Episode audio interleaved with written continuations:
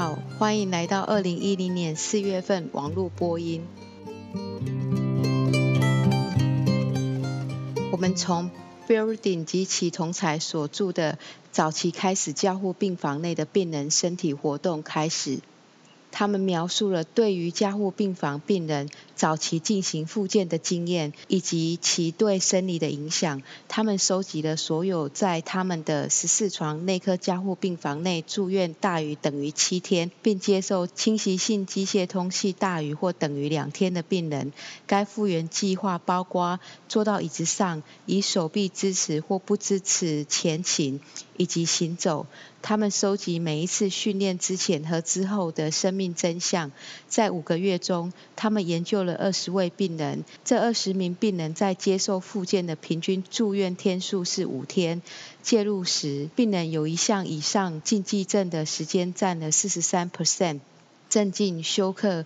需肾功能支持是最常见的禁忌症，在四百二十四次介入中，有两百七十五次收集到完整的数据，这其中有三十三 percent 是在机械通气的情况下进行。坐在椅子上是最常见的介入措施。其次是不以手臂支持的前倾姿势步行，以及以手臂支持前倾姿势坐在椅子上的介入措施，会显著地使心率和呼吸速率降低，而经由脉冲式血氧饱和机测得的血氧饱和度。以及平均动脉血压则无明显变化。身体倾斜姿势时，心率和呼吸频率增加是相似的。步行时，心率和呼吸频率也增加。步行时会造成血氧饱和度显著下降。四百二十四次的介入措施中，不良事件的发生率为三但都没有造成伤害。作者认为，在 ICU 超过一周的病人。早期复原治疗是可行及安全的。最近越来越多学术和临床的关注在让重症病患早期活动。正如 Hawkins 在编辑评论指出，重症照护者往往觉得病人在他们疾病早期因病重而不能忍受剧烈运动。虽然让这些病人活动是困难且具潜在危险，越来越多的证据表明它是可行且安全的。高流量氧气治疗急性呼吸衰竭是由 Roca 等人所著。本研究的目的是在急性呼吸衰竭的病人中，比较经由高流量鼻管和经由传统式面罩给予氧气治疗的舒适度。急性呼吸衰竭的定义是在接受大于或等于零点五经由面罩氧气治疗时，血氧饱和度低于九十六 percent。首先，氧气是经由泡沫式加湿器。以经面罩输送三十分钟，然后另一个三十分钟则由高流量鼻导管与加热加湿器。在每次的三十分钟结束时，作者要求病人依视觉模拟评分评价呼吸困难、口干和整体上的舒适度。作者收集了二十位病人，年龄中位数五十七岁，经由高流量鼻管给予的总氧气量比经由面罩高。高流量鼻导管所产生的呼吸困难、口干的症状较轻微且较为舒适。高流量鼻导管可产生较高的 PaO2，且呼吸速率较慢，但对二氧化碳分压则没有差别。作者们认为，相较于面罩，病人对于高流量鼻导管有较好耐受性且更舒适，同时也能产生较佳的氧合作用和较低的呼吸频率。另一个在呼吸照护受到较多关注的是高流量氧气治疗的使用。正如 Anderson 的编辑评论指出，如果病人不佩戴氧气设备，则该设备就不会有什么效果。除了舒适度之外，未来对于高流量鼻导管的可能益处进行研究，也是相当重要的。下一篇文章我们要探讨的是，将疑似阻塞性睡眠中止症的病人以自动系统通知手术前照护的呼吸治疗师，一个试验性的研究。是由 Ramachandran 等作者所提出。他们描述了一个可以找出疑似或是确定为阻塞性呼吸中止症（简称 OSA） 的病人系统。它可以自动警告手术前照护的呼吸治疗师，病人在开刀前先进行手术评估。如果病人的诊断是 OSA 或是属于 OSA 高危险群，在开刀后会自动传呼告知呼吸治疗师。呼吸治疗师会在手术后观察并评估病人是否需要使用 CPAP 或是 BiPAP。他们收集了启动自动传呼和使用 CPAP、BiPAP 的数据，回顾危险处置的数据，并分析这个治疗介入在手术后突然急性发作危害呼吸道的效果。在五个月的期间中，有七千四百二十二名术后的病人。其中七百六十六位病人经诊断为 OSA 或是属于 OSA 高危险群，也就是平均每天会有七到八次的警讯。平均而言，在麻醉后照护单位或术后普通病房中，每天会有两位病人因为此警讯而接受 CPAP 或 BiPAP 治疗。平均通知时间为早上十点三十分。在开始的 OSA 通知系统装置后，就没有产生术后突然的急性呼吸危象。这些作者的结论是，作为全院术后照护政策的一部分，OSA 自动警报装置对于有 OSA 或是患有 OSA 风险的病人，可帮助他们预防术后发生急性呼吸功能恶化的危险。在麻醉后发生中枢型或阻塞型呼吸睡眠中止的风险皆会增加。然而，其中绝大多数病人术前都没有被诊断出患有 OSA。Ramachandran 等作者发展出一套系统，找出疑似或确立诊断为 OSA 的病人，并自动传呼告知呼吸治疗师。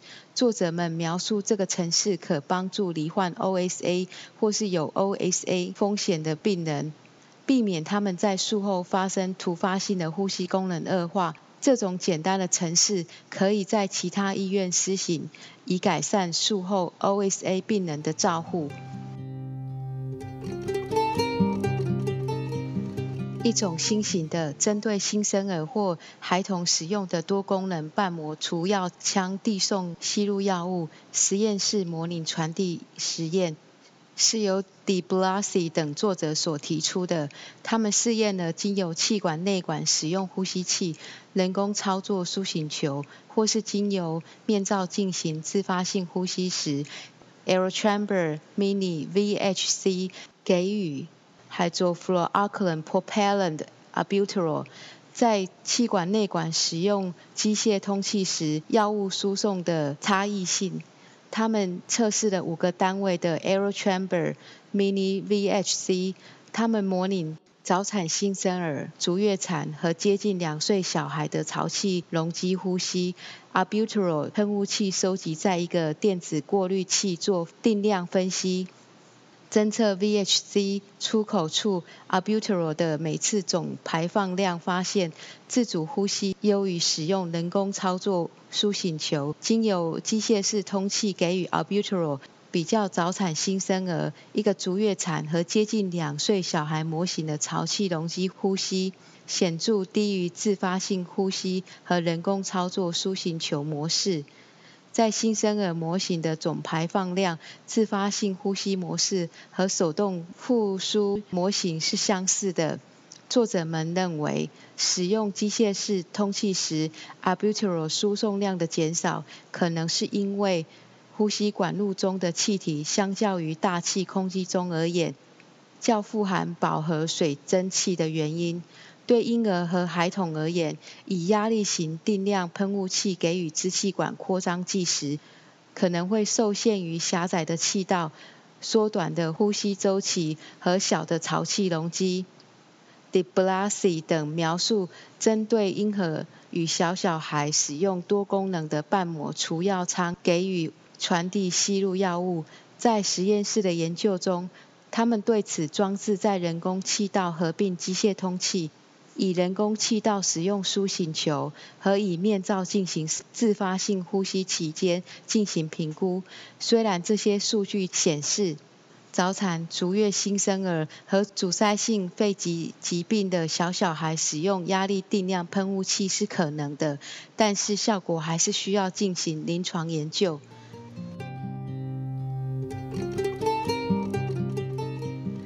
Everhard 等发表的文章，气喘生活品质问卷对于评估病人日常生活中短暂性症状和功能性限制的确认。他们测定标准的哮喘生活品质问卷是否可预测实际的支气管哮喘症状与病人日常生活中的功能限制情形。他们使用标准化的气喘生活品质问卷，对于九十一位病人测量了生活品质的基准。每位参与者为期一周，使用掌上型电脑，每天记录五次，包括哮喘症状、心情。活动和尖峰吐气量的状况，一天一次，在睡觉醒后，参加者被要求对于他们睡眠和夜间哮喘症状输入资料。标准化的哮喘生活品质量表的得分和哮喘症状以及病人的生活功能有强烈的关联性。最后，作者的结论是，标准化的哮喘生活品质问卷在评估哮喘症状与功能限制上是一个有效的工具。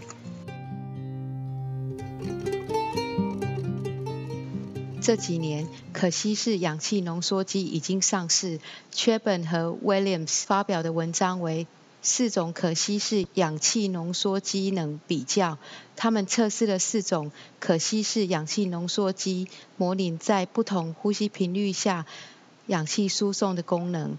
他们测量每次引动时的氧气量、持续时间、引动的敏感性及可稀释氧气浓缩机气体输送时浓度和吸入氧气的相对浓度。测量时的设备。包括一个模拟的鼻孔和具有内建式氧感测器的肺模拟器。他们的研究是设定潮气量五百毫升，呼吸次数分别为每分钟十五、二十、二十五、三十和三十五次。其中 SPO2 这款有最高的引动流速，而 Freestyle 这款是最低的流速。氧浓度的范围是九十点三 percent 到九十三点六 percent，其中 Inogen 有最短的引动传递时间，而 SPO2 的时间最长。在 Freestyle 有最高的触发敏感度，这方面 Inogen 是最差的。在给予最大值的设定时，这四种可稀释氧气浓缩机都表现出。当呼吸频率增加时，其 FiO2 相对减少。作者结论：这四种可稀释氧气浓缩机机型有很不同的性能。作者并且强调，应调整设定值以符合病人在休息与活动的特殊需求。下一篇文章是由 Baldwin 等发表。Spiroport 吸带型呼吸流速气管的清洁和校正的方式，他们采用美国胸腔协会肺量计准则，每次使用全套完整的测试系统，共测试了十个厂商校正呼吸流速气管。采用美国胸腔协会的肺量准则，做五到九次的消毒，在第一次消毒后渐渐地不准确，但呼吸流速计都可以维持其准确度。所有的呼吸流速计在肺量计准则的第十次消毒后都变得不准确。作者的结论认为。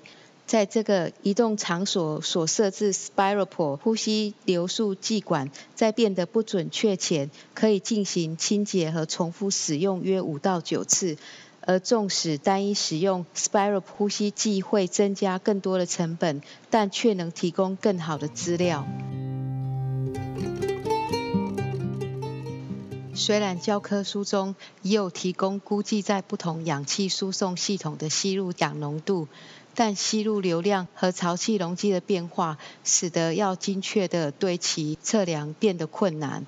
以口腔经气管气体分析测量有效吸入氧气浓度，由 Markvitz 等人所著。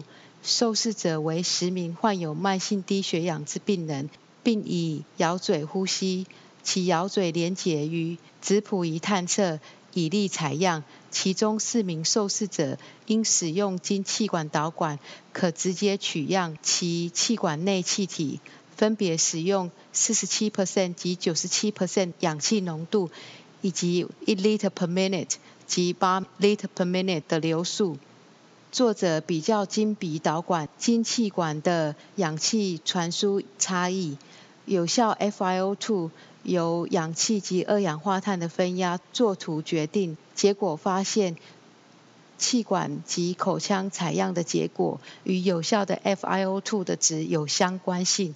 当设定经鼻导管提供97%时，每增加一公升流量，有效 FiO2 会增加2.5%，且在流速为5 liter per minute 情况下，当有效 FiO2 达到45.2%时，每增加一公升流量，PaO2 会上升12 mmHg，而使用经气管导管时，每增加一公升流量，会分别使有效 FiO2 及 PaO2 上升5%及13 mmHg。作者认为，经口呼出之气体采样可准确反映气管内之有效性 FiO2，但有效性 FiO2 与吸入氧浓度的关系却小于一般认知，且在相同流速下，经气管导管的有效性 FiO2 几乎是经鼻导管的两倍之多。主动湿热交换器 HME Hygrovan Gold 的体外评估，由 p l a s i 等人所著。他们分别对主动 HME 功能启动及关闭下 Hygrovan Gold、Hygroback 及 Hygrovan S 进行测试。他们在常温及低体温环境下，使用测试费以五、十、十五 liter per minute。的通气量进行通气，并测量其绝对湿度，同时测量 HME 在使用二十四小时及四十八小时后的阻力及重量。结果发现。不论温度及每分钟通气量为何，当主动 HME 功能启动时，在正常体温及低体温情况下，都能提供最大的绝对湿度，且此试验结果并未随时间而改变。而在使用 HME 后二十四小时及四十八小时的阻力及重量测试中，主动 Hygrovan Gold 亦有最大值。作者结论。被动式 Hygrovan Gold 仅能在常温下提供适当热度及湿度，但主动 Hygrovan Gold 可同时在常温及低体温下提供最高的湿度。最后，我们的回顾文章是由韩和刘所著，呼吸器管路更换对呼吸器相对性肺炎的影响系统评估和综合分析。他们搜寻了。Mainline、EVBase 和 Scopus 文献库和引文数据来鉴定出在接受机械通气成人患者以随机控制和结果对照试验，提供明确以呼吸器管路更换为介入措施及其结果为得到呼吸器相关性肺炎的文章。作者分别评估了被收集之研究的有效性。并使用预先设计的数据收集表格来提供数据。他们用随机效应模式合并数据的研究，比较每两天与每七天呼吸器管路更换和定期与常规呼吸器管路更换。该搜索产生的十份报告，其中包括一万九千一百六十九病例。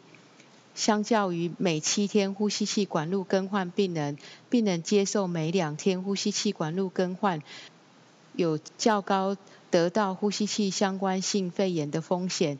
相较于没有常规管路更换，呼吸器管路更换间隔两天或七天的时间，与呼吸器相关性肺炎有关的胜算比值为一点一二六。有一个趋势。延长管路更换时间有较低的肺炎风险。作者认为，频繁的呼吸器管路更换与高风险的呼吸器相关性肺炎相关。不例行的更换管路是安全且合理的。最近有关预防呼吸器相关肺炎的准则，建议呼吸器的管路不应常规地更换。但实际上，临床人员坚持定期做呼吸器管路更换。含急流针对影响呼吸器管路更换对呼吸器相关性肺炎的影响，进行了系统评估和综合分析。事实上，频繁的呼吸器管路更换会使罹患呼吸器相关性肺炎风险增加。正如作者正确地得出结论。无常规管路更换是安全且合理的。医院感染控制政策和临床人员应将这些数据转化到临床操作上。本月的病例报告，Rice 等人描述了因硬化性肠系膜炎产生露出性乳糜胸。本月教学个案是由 Solano 描述了一位硬化性胸腔积液案例。以上是二零一零年四月份《呼吸照护期刊》的中文摘要，是由我林慧玲呼吸治疗师翻译广播。感谢周雅红、肖婉瑜治疗师及张仲阳同学的协助翻译，彭义豪治疗师修稿，朱嘉诚治疗师审稿。如想进一步了解原文内容或期刊过去议题，请上美国呼吸照护期刊网站 www 点 rcjournal 点 com。您也可以由网络上订阅，自动收到未来的网络广播议题。再见。